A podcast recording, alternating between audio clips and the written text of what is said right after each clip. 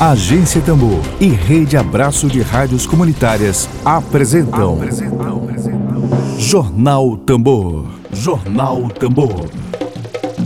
Comunicação livre, popular e comunitária. Está no ar Jornal Tambor. Jornal Tambor.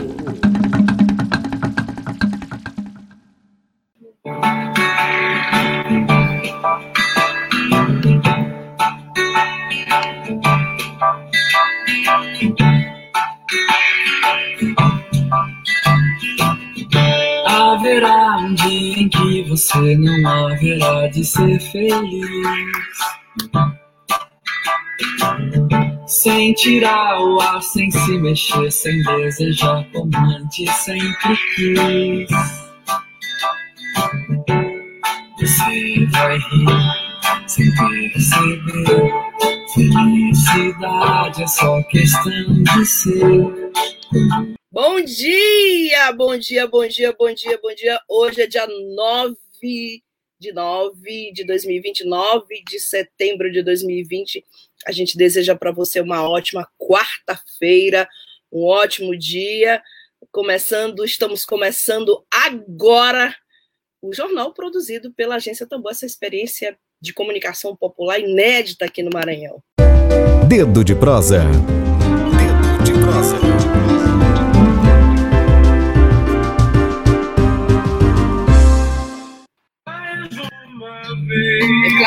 Sol vai voltar a brilhar. Para você que está passando por uma boa depressão. Quero dar meu bom dia especial. Quero primeiro apresentar a todos e a todas o nosso convidado de hoje, que é o psicólogo, pós-doutor em filosofia, é doutor em psicologia social e professor do Departamento de Psicologia da Universidade Federal do Maranhão nós vamos conversar agora sobre a campanha Setembro Amarelo de Prevenção ao Suicídio. Queria dar um bom dia especial ao professor Jean Marlos. Bom dia, seja muito bem-vindo. Bom dia. Você consegue me ouvir? Consigo ouvir bem, obrigado. Nós que agradecemos pela sua presença para debater esse tema tão importante. Professor, eu começo com um pouco da sua conversa com a Rejane Galeno, que ela sempre me dá um, um retorno importante sobre nossos temas, e a, a, conversa de vocês girou num assunto que muito nos incomoda, nos angustia, é sobre a, o mês Setembro Amarelo. A gente está vendo todo pré-candidato a prefeito fazendo aquele bannerzinho, aquele fly de prevenção ao suicídio, é uma coisa que ficou meio que viralizou, ficou meio uma modinha de rede social, mas que efetivamente, na prática, a gente sabe que é, esse assunto é muito sério e que não é tratado com a devida profundidade. Muita gente é, apresentando é, formas miraculosas de combater o suicídio e acaba sendo o eu querendo salvar o outro e, e o que é mais importante que é ouvir o que, que, o que o outro tem a dizer é bem pouco. Eu queria começar perguntando para você sobre exatamente essa prevenção ao suicídio do ponto de vista terapêutico. O que, que efetivamente é prioritário nesses casos? Bom, é, excelente a tua colocação. É, eu também concordo. Né? A gente tem esse mês de setembro, o dia 10 de setembro, como o Dia Mundial né, de prevenção ao suicídio, né? Porque o suicídio ele é um problema de saúde pública. Então, em tempos anteriores, é, a gente tinha um certo tabu para falar de suicídio, né? Será que a gente deve falar sobre suicídio? Será que se falando sobre suicídio a gente não aumenta o número de suicídios? A gente não incentiva o suicídio? Então, durante muito tempo, isso foi visto como um problema, como um tabu e, e rebatido, né? Então, você é, se refere ao ponto de vista terapêutico, né, ou também a gente pode falar do ponto de vista psicoterapêutico, falar sobre aquilo que dói em nós, falar sobre aquilo que nos incomoda, ele já tem por si só um efeito terapêutico. Eu também concordo com você quando é, existem muitas campanhas, inclusive as minhas anotações aqui para a conversa de hoje, né, onde há uma, um frenesi para divulgar a campanha do Setembro Amarelo, mas muitas pessoas, na verdade, não entendem que o Setembro Amarelo ele tem a ver com uma oportunização de espaço de escuta e de acolhimento do sofrimento do outro.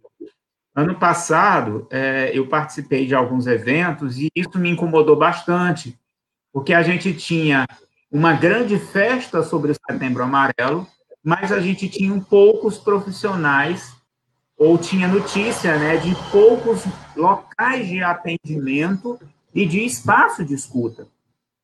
E aí você estava dando uma notícia agora há pouco, por exemplo, sobre a questão da população indígena, né? sobre o sofrimento da população indígena. Então, quando a população indígena, por exemplo, tem a sua terra ah, não garantida, os seus direitos não garantidos, quando a sua tradição é ameaçada, quando o seu espaço de vida é ameaçado, as condições desses indígenas? Então, vamos imaginar, por exemplo, uma indígena idosa que passava de geração a geração, seus conhecimentos, a sua vida, a sua experiência, ela tem essa tradição afetada, seja é, pelo deslocamento dos indígenas para morar na cidade, seja pela ocupação do seu espaço, seja pela perda da natureza na qual a sua tradição se apoia e se sustenta, como fica essa vida? Que tipo de sofrimento vem daí e como é que pode ser, né? É, o que, que a gente pode fazer em relação a isso? Então, é, quando a gente está falando de uma campanha de prevenção, a gente está falando de uma série de aberturas de espaço de cuidado. Então, no campo, por exemplo, da psicologia, que é o campo que eu respondo, que eu participo, né, é, eu acrescentaria que o principal é a gente dar, dar atenção ao silêncio, à angústia, ao vazio do outro e acolher. E, às vezes, durante essas campanhas, muitas pessoas querem se referir especificamente à ideia de que é, quem tenta suicídio é porque tem obrigatoriamente um transtorno mental existem sim pessoas que têm algum tipo de transtorno psiquiátrico, mas isso não é apenas o foco. Né? Então, digamos agora, em tempo de pandemia, a gente tem uma pressão social, política e econômica que retira o chão de muitas pessoas. Então, aonde essas pessoas estão falando? Elas estão tendo espaços de escuta, então, na psicologia, essa é uma preocupação nossa. Bom, professor Jamarlos, é, eu tenho você está me ouvindo? Ou eu que fiquei sem Sim, áudio? Estou ouvindo. Está me ouvindo? Estou ouvindo. Uma pergunta aqui do jornalista e também seu colega professor da Universidade Federal do Maranhão, integrante da agência Tambor, Ed Wilson Araújo. Ele tem uma pergunta aqui a você, direto da nossa redação. Se você não conseguiu me avise que eu novamente coloco a pergunta do Ed. Bom dia, tudo Ed. Bem. Bom dia, Flávia. Bom dia, toda a equipe da Rádio Tambor. Bom dia, doutor Jean Marlos. Bom dia. Os profissionais de comunicação, é, geralmente, quando vão noticiar algum caso de suicídio, ou abordagem, de uma maneira geral, sobre esse tema, em algumas situações, a gente tem verificado a exposição de corpos é, em fotografias, além de outros, outras nuances que, que não são compatíveis com a ética jornalística. Eu gostaria de saber do senhor quais são os cuidados, quais são as orientações que você recomenda para um profissional de comunicação ao abordar essa temática do suicídio nos seus noticiários, em blogs, em sites, na televisão, nos jornais impressos. Bom dia. Deu para okay. ouvir, professor? Deu, deu para ouvir. Teve um travamento, mas deu para ouvir. Bom, é, eu acho que a primeira questão que a gente precisa ter cuidado, né, que a gente está falando de alguém, né, que existiu e não existe mais, no caso do suicida, né, daquele que se, suicidou. É, e a gente tem o caso da tentativa de suicídio, aquela pessoa que tenta, mas não, não consegue êxito e acaba né, é, saindo da situação. Acho que o cuidado principal é a gente não fazer um sensacionalismo né? e também evitar, de toda maneira possível, corroborando com o sigilo da pessoa.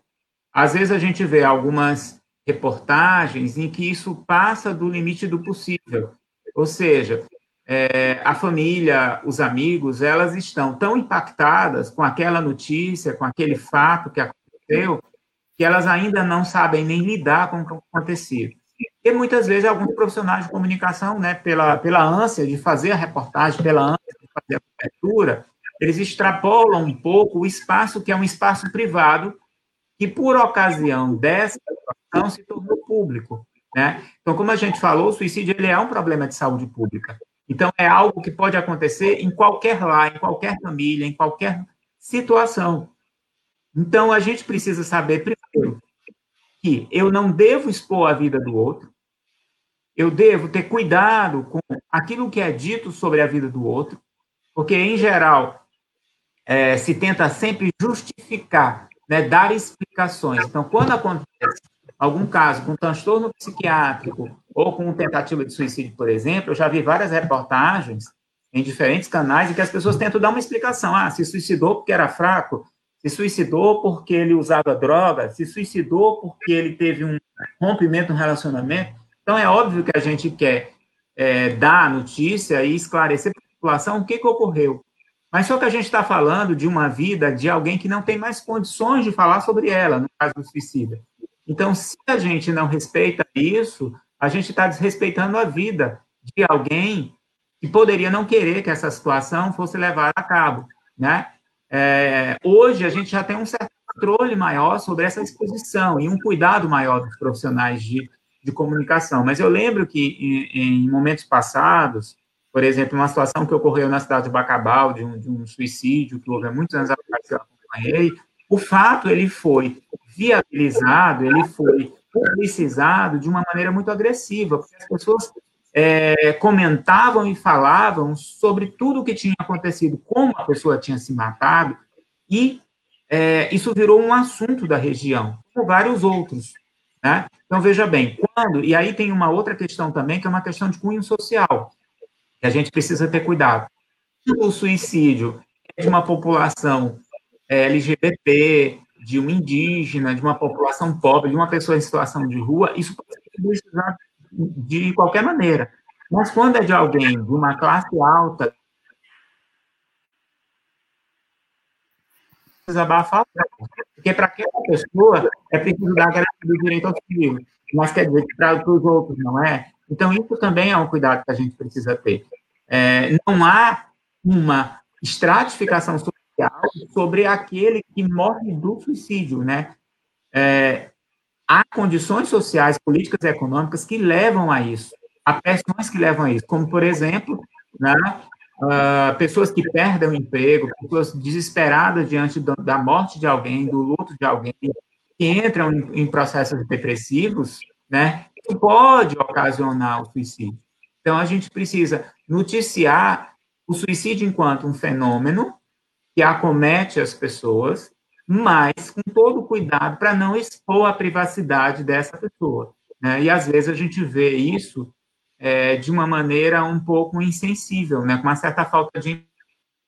Isso já mudou bastante. Então, a gente vê hoje um certo cuidado. Mas é claro que a gente tem diferentes tipos de veículos de comunicação e muitas vezes a, a, alguns profissionais eles se excedem um pouco ao tratar dessa temática penso dessa maneira.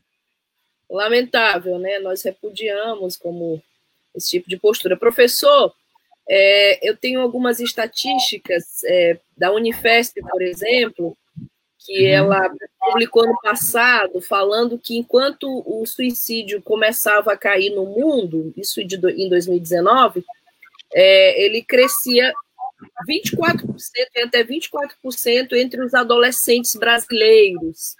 E também há um dado da OMS, da Organização Mundial de Saúde, que diz que mais da metade de todas as pessoas que cometem suicídio têm menos de 45 anos. É clichê, na sua opinião, associar o suicídio a uma prática de pessoas mais novas e não uma prática de pessoas mais idosas? Ou, de fato, essas estatísticas elas associam o suicídio a uma prática de pessoas realmente com faixa etária mais baixa? Bom, a gente precisa lembrar que a estatística, né, o método estatístico é um método, mas não é o método, né? Ele não ele não primazia sobre os outros. É, por que eu estou dizendo isso? Porque a gente tem subnotificação. Então, eu vou Sim. voltar à resposta anterior. Então, se eu sou filho de um poderoso empresário político que cometi suicídio, eu, no caso, no ato do registro da notificação, porque a gente sabe que existe a subnotificação, eu vou dizer que a pessoa morreu de afogamento, eu vou dizer que ela sofreu um infarto, eu vou dizer que ela teve qualquer outro tipo de causa-morte. E aí a gente tem uma subnotificação do suicídio. Mas se eu estiver falando, como eu disse, de uma população menor, de menor importância social para alguns, então eu tenho essa notificação. Né? Então, assim, a subnotificação é uma questão que está presente. Então, a gente tem que ter cuidado com essa questão. É, é, óbvio que o cenário mundial, o cenário social, ele se alterou. A gente diz que tem uma expectativa de vida maior. Mas que tipo de expectativa de vida é essa que a gente tem hoje para adolescentes e para pessoas de da faixa etária de 40 a 50 anos. São expectativas completamente diferentes do passado. A gente tem clássicos mundiais e clássicos brasileiros em que o suicídio é retratado. Uhum. Quer dizer que o suicídio existiu, ele já existiu. Só que eu tenho um clima, uma atmosfera social, econômica e política que abre possibilidades da realização do ato suicida. Né? Ou seja, a perda de direitos, a perda de sentidos existenciais, ela vem a colocar essa possibilidade como uma possibilidade real e concreta, porque há diferentes fatores de risco. Não é só, como eu disse, a existência do transtorno mental psiquiátrico, mas há uma história pessoal de quem tentou, de quem corre mais riscos. Há a ideação suicida, é, há influências, entre aspas, de uma atmosfera familiar que pode se tornar insuportável, ou de um mundo que se torna insuportável. E aí eu vou chamar a atenção, por exemplo, do nosso cuidado com a população LGBT, com a população trans e com um dos temas que tem sido muito alvo né, de discussão, que é a violência contra a mulher também. Né? A mulher, diante da situação de violência, muitas vezes, pela, por não suportar a sua relação com o mundo, a sua relação com os outros, ela prefere o suicídio do que manter a própria vida e abrir possibilidade de ressignificá-la. Então, aí há um, um, um, cuidado da gente entender, assim, né, um crescimento indicativo. Então, se a gente for comparar década de 60, 70, 80, os adolescentes não tinham tanta oferta de produtos e serviços e tinham que aprender a lidar com diferentes maneiras né, de, de, lidar com a sua vida, com a sua infância, com a sua frustração. Hoje, isso também existe. Porém, a gente tem um enchimento de significados. O vazio existencial, cada vez mais, ele pode e vai aparecer, mas a gente tem uma série de estratégias, inclusive midiáticas, né, de tampar esse vazio. Por exemplo, no caso agora né, do distanciamento social, do isolamento social, porque aí a gente tem que lembrar que esse distanciamento ele é também um distanciamento por condições materiais. Então, para quem tem condições de ficar na sua casa, não indo ao trabalho, é, quem tem condições de manter as suas condições materiais para se preservar, tem uma maneira diferente de lidar com aquele que pega o transporte lotado, que está correndo o risco de ser contaminado, e não sabe se ao retornar de casa, é, para tra do trabalho para casa, ele pode ter sido afetado e afetar a sua família. Então, há condições aí materiais, sociais e econômicas que impactam essa subjetividade e as relações intersubjetivas. Então, um pai de família que, ou um filho único se sente na obrigação ou na responsabilidade de dar conta da sua família. E as condições dele materiais não são as mesmas, ele não é uma pessoa de posse. Ele não é uma pessoa que tem uma rede de apoio. Então, por exemplo, a gente precisa entender também que as redes de apoio, muitas vezes, elas não existem. Então, quando elas não existem, o que é possível que esse indivíduo, que esse jovem, ele possa fazer já na inexistência de redes de apoio, para que ele possa ressignificar a sua existência e manter a sua vida. Né? Porque, veja bem, uma outra questão que a gente precisa aprender a lidar também é que quando as pessoas dão sinais da ideação suicida, né, com frases dizendo esse mundo é insuportável, eu não vivo para nada, devia ter nascido, né, a gente precisa tentar entender e escutar o que é que está sendo dito realmente. Ele tem uma intenção de ideação suicida, ele é apenas uma frase que foi dita como um desabafo qualquer. Né? Então, assim, há muitos jovens em que se diz isso e ele é calado pelo outro. Ele não é escutado. Ah, isso é besteira, isso é frescura, isso é coisa de adolescente. Né? E aí não se abre o espaço de escuta. E aí eu não tenho como deixar de destacar a importância da profissão da psicologia nesse momento. Né? A psicologia não trabalha só com quem tem transtorno mental, com quem é considerado louco numa sociedade. A gente pode dizer que hoje a sociedade é louca.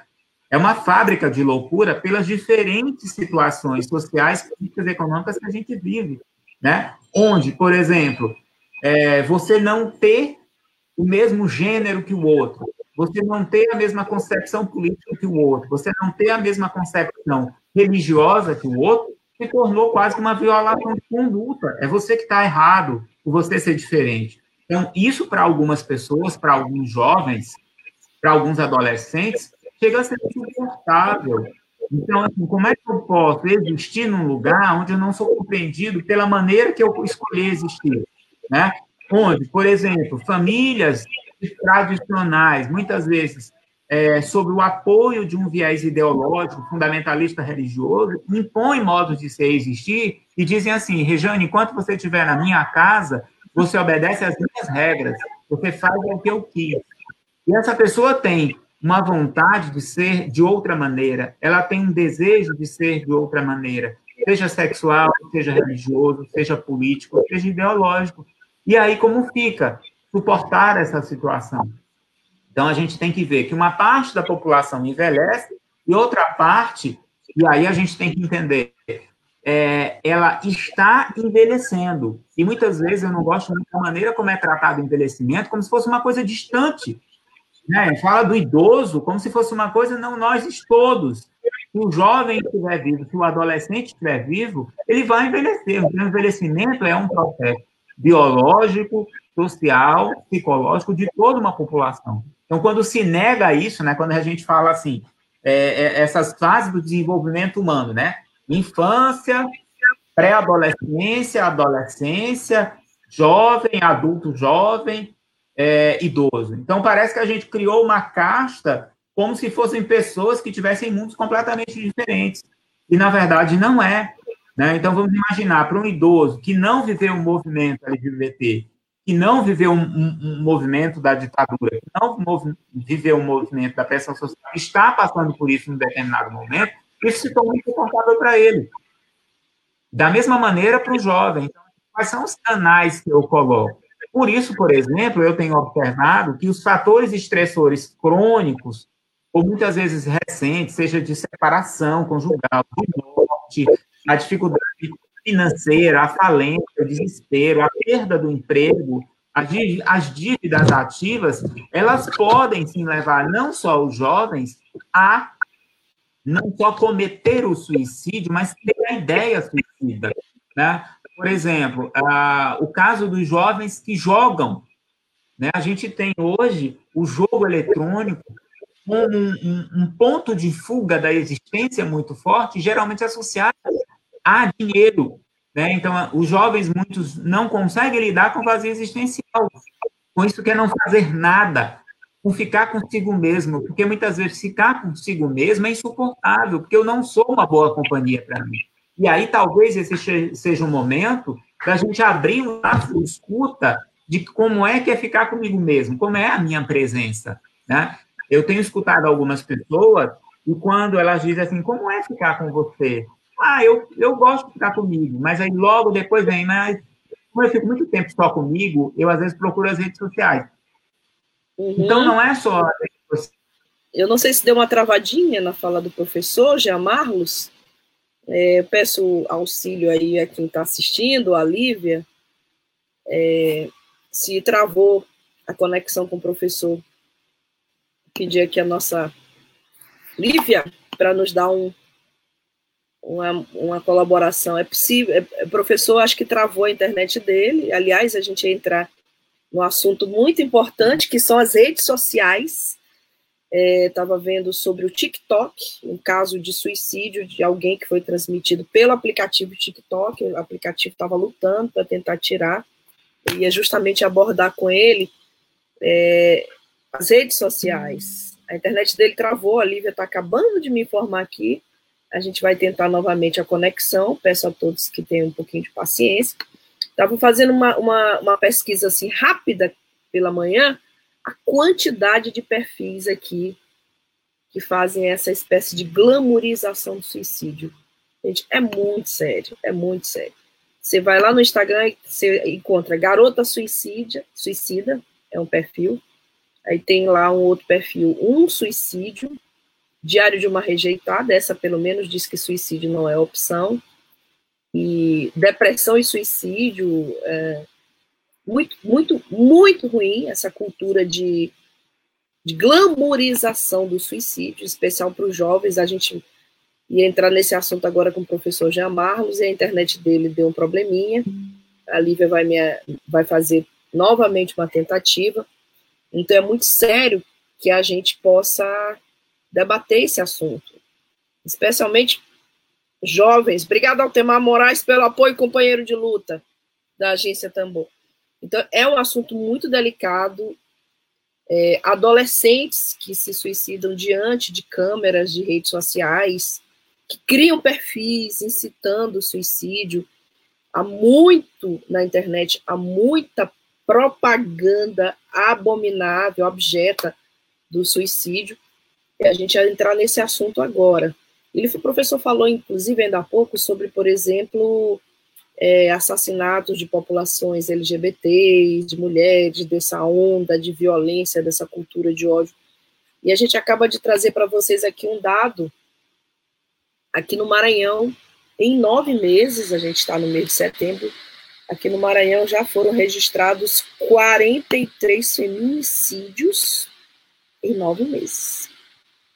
Lamentável uma situação dessa. O último crime brutal aconteceu neste último sábado agora, né, em Barra do Corda, município de Barra do Corda, Maranhão. Então, são 43 feminicídios em nove meses.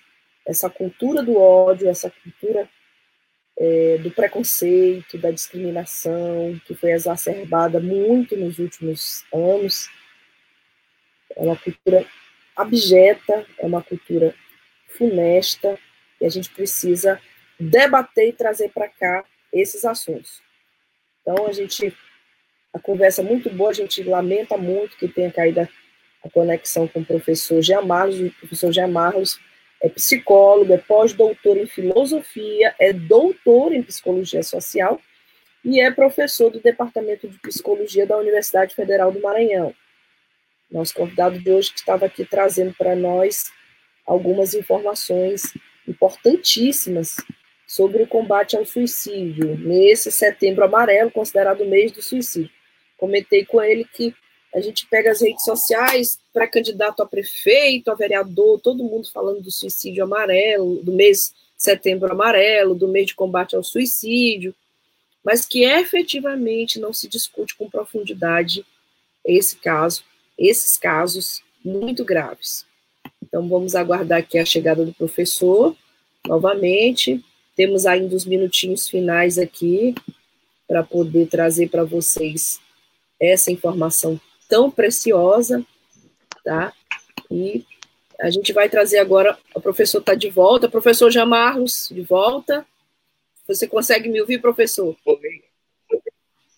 Bom, Consigo. eu estava comentando.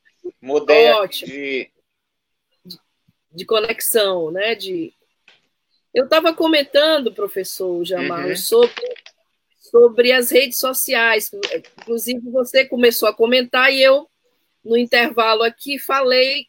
Basta uma busca simples, por exemplo, no Instagram, você vê lá uma quantidade de perfis que glamorizam o suicídio. Tem aqui é, suicídio leve, nós tem aqui garota suicida, tem Diário de uma Rejeitada, tem assim. E a gente, tá, a gente percebe, claro, eu vi uma notícia há pouco tempo que alguém cometeu um suicídio no aplicativo TikTok e o aplicativo lutava para tentar tirar essas imagens do, do ar, da, do ar, né, da, da rede social, no caso, né? Então, eu queria lhe perguntar exatamente sobre essa nossa sociedade Sim. imagética, sociedade de visibilidade exacerbada, essa sociedade hiperconectada e de hiperinformação, de que forma isso, de, certa, de certo modo, não promove uma glamorização do suicídio, especialmente entre adolescentes. A sua opinião sobre isso? Bom, eu acho que a gente tem que, que pensar primeiro que as, a internet não é o meio que é responsável por isso. Claro, claro sem não, dúvida. Não é ele que faz com que a pessoa se suicide. Sem dúvida. Mas ele tem sido um canal utilizado para que as pessoas demonstrem né, os seus sofrimentos ou as suas dores, ou inclusive organizem estratégias suicidas, como no caso o que acontece na Deep Web. Né? A Deep Web é uma, uma zona funda, né, onde você inclusive encontra é, orientações de como cometer um suicídio. Né? Então, a gente tem é, espaço para tudo, na mesma maneira em que a internet foi utilizada por um batalhão de psicólogos no Brasil inteiro para o atendimento online, inclusive gratuito, para pessoas que estavam em situação de sofrimento. Né? Então, eu tenho os dois lados. Né? Eu tenho um lado que é possível o acolhimento, que é possível o atendimento, e na outra medida eu também tenho né, uh, a internet sendo utilizada como uma estratégia né, de é, acelerar processos suicidas. Eu não sei se você conseguiu me escutar. Consegui, consegui sim. É, eu queria a sua opinião sobre, por exemplo, existem grupos que, que realizam um trabalho como, por exemplo, CVV, Centro de Valorização da Vida, grupos que voluntariamente se disponibilizam para ouvir pessoas, ouvir relatos. Nos últimos anos, é, a gente ouviu muita informação sobre o suicida precisa ser ouvido. Né? Aí entra, no caso, essa, a, a, psicoterapia, de você falar. Queria a tua opinião sobre esses grupos que, de certa forma, pelo menos tentam colaborar para impedir o suicídio, como CVV, Centro de Valorização da Vida. Certo. Bom, o, o, CVV ele tem um papel fundamental hoje na sociedade, que é de promover um espaço de escuta via é, telefone, via mensagem, para pessoas que estão em sofrimento e que não conseguem é, atendimento imediato ou atendimento na rede de saúde pública, na rede de saúde mental, ou mesmo canal é, na rede de saúde privada. Tá? É importante é, ações como a do CDV no sentido de abrir canais de escuta.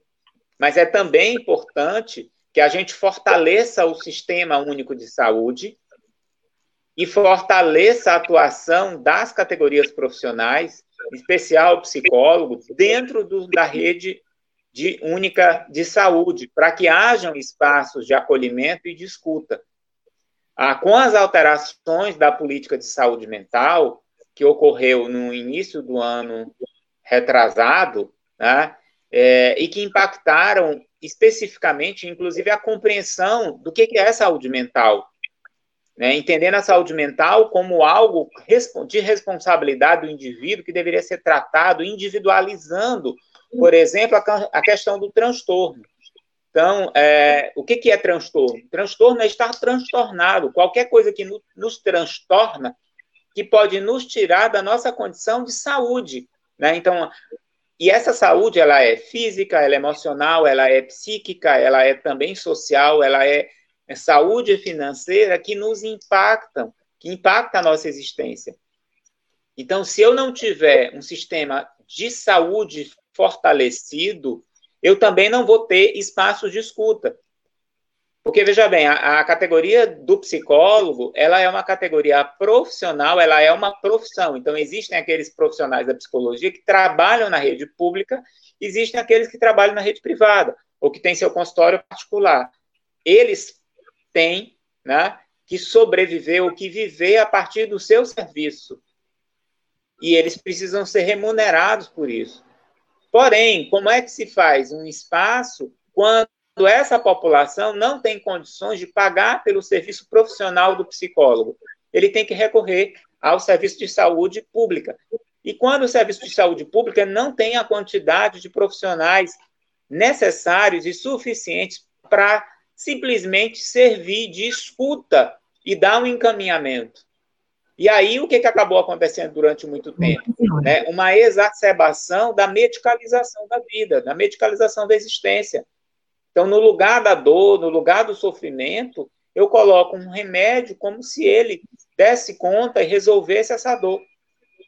Quando, na verdade, essa pessoa poderia ser escutada. Então, quanto mais a gente fortalecer um sistema público e o sistema e os, os, demais outros sistemas, como também o CVV, que é um trabalho voluntário de pessoas que não necessariamente são psicólogas, mas podem ser pessoas com diferentes formações que passam por um treinamento e têm uma escuta livre de preconceitos para poder acolher essas pessoas. Essas estratégias, elas são importantes, mas elas precisam ser ampliadas. E quanto mais profissionais envolvidos, sem viés político, ideológico, moral, para acolher o sofrimento do outro, e não para dar um encaminhamento do que ele entende daquele sofrimento, porque isso é um problema. Né? Eu tenho visto ações de cunho é, moralista ou religioso, ou até político, tentando direcionar isso como ausência de alguma coisa. Então, não estão, na verdade, preocupados em ser a ponte de acolhimento do outro, mas já dá um direcionamento para isso né? Como é falta da existência de Deus, é falta de trabalho, é falta de, de família, etc. Não, muitas pessoas às vezes tentam um suicídio porque a sua família não é um local de acolhimento. E talvez não, não venha a ser. As relações familiares, elas não são coisas simples. Né? São pessoas diferentes, muitas vezes, vivendo em contextos, em ambientes diferentes. Eu não sei se você está ouvindo, Regina, porque parece que travou. É Flávia, Flávia, Flávia Regina. Rejane é quem marcou com você. Eu tenho sido confundida porque é o Regina, Flávia Regina. Professor, está me ouvindo? É, eu acho que ele não está me Sim. ouvindo, né, Lívia? Oi. Viu? Consegue? Tudo bem. É, o senhor falou em família, falou em Deus, é, ah, falta de família, falta de Deus. Senhor considera, por exemplo, que o, aquele famoso, com, aquela famosa frase do Templo de Delfos, conhece-te a ti mesmo, o conhecer a si mesmo pode, poderia evitar o suicídio ou não? Ou é um, pro, é um processo muito mais profundo? Essa é uma máxima das máximas, né? É. É, e cada vez que eu conheço mais a mim mesmo, eu conheço o que é bom em mim e o que é ruim em mim. Né? Então, essa é uma máxima de autoconhecimento. E Isso. me autoconhecer, muitas vezes, não é bom, porque eu posso não ser aquilo que eu idealizei. Excelente. Então, já que eu não sou aquilo que eu idealizei, já que eu sou insuportável, pode aparecer diante de mim situações que eu não dou conta. Por isso, a necessidade do acompanhamento psicoterápico profissional, por um profissional registrado, livre de pré-julgamentos, de técnicas e de a priori para tentar modelar, para tentar ajustar o comportamento do outro, mas entender como esse outro funciona, o que ele diz do que, de como ele funciona, de como ele age, e tentar ajudá-lo em outras estratégias. Então, uhum. veja bem, a palavra filosofia, ela tem um dos seus significados é aprender a morrer, né? E aprender a morrer significa também aprender a viver, porque a morte ela é uma condição inerente à nossa existência e a gente não sabe muito bem quando ela chega. A gente só sabe que ela chega. Mas por nós vivermos uma vida naturalizada, né, fora dos nossos eixos, ligados em redes sociais, ligados na vida do outro, ligados em promessas de felicidade, e a gente vive aí uma ditadura da felicidade, uhum. como se ser feliz fosse um imperativo categórico, né? É, como se fosse algo extremamente é, necessário para todo mundo. E vão ter pessoas que não vão viver felizes como aquilo que elas veem nos outros. Elas vão ter que aprender a lidar com os seus momentos de felicidade, até porque a felicidade ela é momentânea. A hora eu estou bem, a hora eu não estou. Então, diante disso, como eu trabalho, né? É, eu, eu vi uma, uma questão que apareceu aí, né, que algumas pessoas, é, ao buscar o atendimento particular, não tem sucesso, né? Bom, isso é preciso ser olhado com cuidado, porque em que momento foi buscado o atendimento? Eu estava realmente preparado para isso, eu me disponibilizei ao processo psicoterápico, eu tive o meu engajamento no processo psicoterápico. Então, às vezes as pessoas têm a ideia de que a psicoterapia é uma engenharia. Você fez e saiu curado, né? E saiu dentro daquele espaço de escuta é, como se fosse uh, teria da farmácia tomado um comprimido para dor de cabeça. Não. Muitas vezes a é. psicoterapia ela não promove o alívio apenas, mas ela promove ao sujeito a possibilidade dele uhum. se ver no mundo da maneira que ele vive e ele pensar nas suas estratégias de poder ressignificar a sua existência, se assim for possível. Bom, okay? queria agradecer, queria agradecer ao Carlos Eduardo Sampaio, que foi quem comentou. Ele, obrigada pela audiência, Carlos Eduardo. Ele comenta que pensa que o atendimento na rede pública seria muito limitado por conta da valorização desse profissional e bus e aí buscamos sempre o atendimento particular, nem sempre temos acesso. Buscar atendimento na rede pública nesse setor se torna trabalhoso, é, mas acho que é fundamental que a rede pública, não é, professor? Tem esses profissionais que, pelo que, pela minha informação, acho que a rede pública municipal tem também o psicólogo. Eu não tenho a informação Sim. completa, mas Sim, é veja bem. Pode falar sobre isso, por favor. É, eu, queria, eu queria pegar a rede pública para pegar uma, uma das áreas da psicologia para esclarecer sobre isso. Por exemplo, uh, eu tenho ex-alunos e colegas que são profissionais que trabalham nas escolas. E muitas das escolas de São Luís não têm psicólogo escolar. O psicólogo escolar não é o psicólogo clínico. Ele tem outro modo de trabalhar as relações, as situações que emergem dentro do contexto da escola. Mas ele é um profissional importante para, ao escutar, ao vivenciar essas situações, dar encaminhamentos. Então, se a gente não tem profissionais de psicologia na escola, como é que a gente pode acolher e como é que a gente pode atender a isso? Então, muitas escolas, por questões de custo, por exemplo, é, se eximem de contratar um, um, um, profissional de psicologia e entendem que tudo aquilo que pode ser resolvido lá dentro pode ser resolvido dentro de uma questão psicopedagógica. Isso não é verdadeiro. Tá? As escolas, elas são espaços onde as pessoas exercem as suas relações intersubjetivas e as suas subjetividades na relação com o outro e nelas podem e devem surgir uma série de diferentes conflitos. Muitas vezes o professor pode estar trabalhando um assunto e aquilo chegar para um determinado aluno de uma maneira tão sensível que ele desencadeie um processo que o professor não tem conhecimento. E não é, o professor não é um psicólogo, né?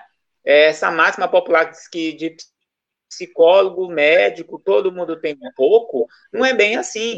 Cada macaco no seu galho, cada, cada um no seu quadrado.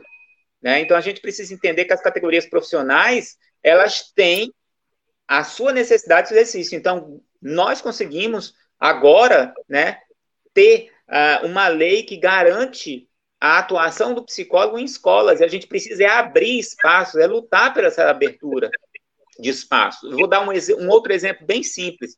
É, nós, nos hospitais, por exemplo, se nós tivéssemos psicólogo nas emergências, para acolhimentos, para atendimentos, para triagens, a gente teria muitos atendimentos com orientações diferentes. Muitas vezes, é, os profissionais é, que estão lá acabam tentando fazer esse papel né, de escuta psicológica, mas é diferente, porque às vezes a pessoa chega com problema de pressão arterial, com uma dor, ou mesmo com, com qualquer queixa, e é entendido como uma emergência. A gente tem uma necessidade, muitas vezes, de emergência psicológica. Então, a relação entre corpo e saúde psíquica emocional, ela não é dissociada, ela é, é extremamente entrelaçada. E esse seria, por exemplo, um espaço importante da psicologia, como a gente tem, por exemplo, hoje na Casa da Mulher Brasileira. A gente tem psicólogos que é, têm espaço para atuação profissional e para acolhimento dessas demandas, né, que não são apenas jurídicas, que não são apenas sociais, mas que são emocionais. Então, quanto mais a gente lutar pela inclusão dessas categorias em espaços públicos, mais a gente vai abrir as possibilidades de atendimento de escuta profissional e profissional ética, registrada no conselho, com apoio de, um, de uma rede, né, que é importante se dizer. E não é, dizer que o serviço público não tem apenas, então ele não tem, mas precisa ter. Então a gente precisa lutar por direitos. O que a gente tem visto no cenário atual, muitas vezes, é, já que não tem, eu não luto por isso. E aí a gente acaba tendo o serviço privado como algo né, que fosse um, uma salvação porque o público não tem, a gente não luta, que foi a grande armadilha para a gente, por exemplo, não ter um sistema único de saúde tão forte como ter e ter que pagar do seu salário uma contribuição para um plano de saúde, que é o que acontece hoje, por exemplo, com nós professores. Nós temos além da contribuição oficial com a Previdência para o governo, a gente tem e precisa, muitas vezes, né, pagar por um plano de saúde em função do que a gente precisa de atendimento, o que é um contrassenso. Né, e se tornou uma, uma máxima de imposição social, que é uma tentativa também de não valorizar a saúde pública. Né? Eu penso um pouco dessa maneira. Bom, professor Jean Marlos, acho que é isso que a professora é, a professora Mari Flávia, a professora Marivânia Moura está comentando que a SEDUC tem um projeto Setembro Amarelo, a Secretaria de Educação, mas que quer que o professor desenvolva. Não acho prudente, pois o professor não tem habilidade. Claro, né? É exatamente isso que o professor Jean Marlos defende. Bom, a gente precisa de especialistas nas escolas, na rede pública. Professor, Queria lhe agradecer em nome de toda a agência Tambor, e transmitir aqui as pessoas que estão comentando a sua entrevista. O Davi Moraes comenta, professor Jean Marlos, bem coerente e taxativo. O Altemar Moraes comenta, excelente contribuição do professor.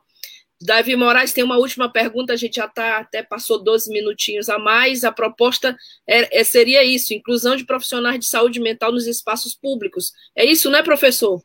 David Moraes. Não só a inclusão, como a não só a inclusão, Davi, mas como a garantia da qualidade de serviço desses profissionais, que muitas vezes não têm sequer uma sala adequada e materiais para poder atuar com dignidade e atender com dignidade as pessoas.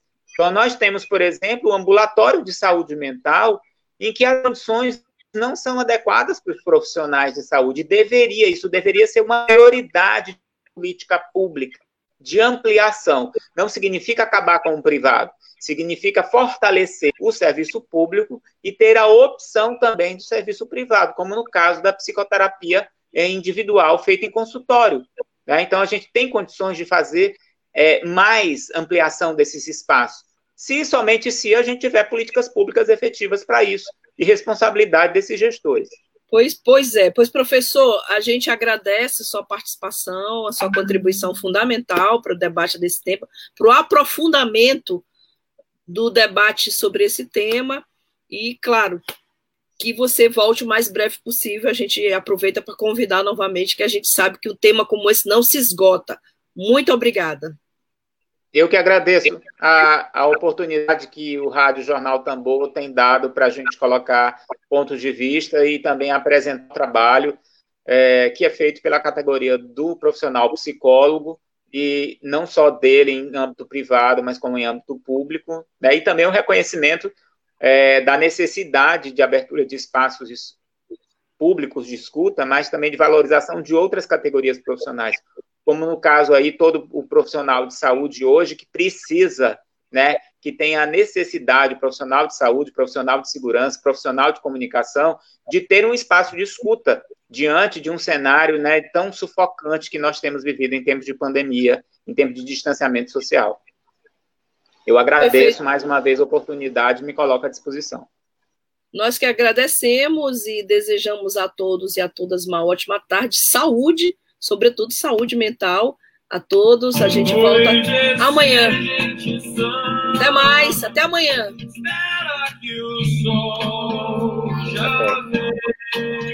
Web Rádio Tambor. A primeira rede de comunicação popular do Maranhão. Comunicação comunitária. Livre, alternativa e popular.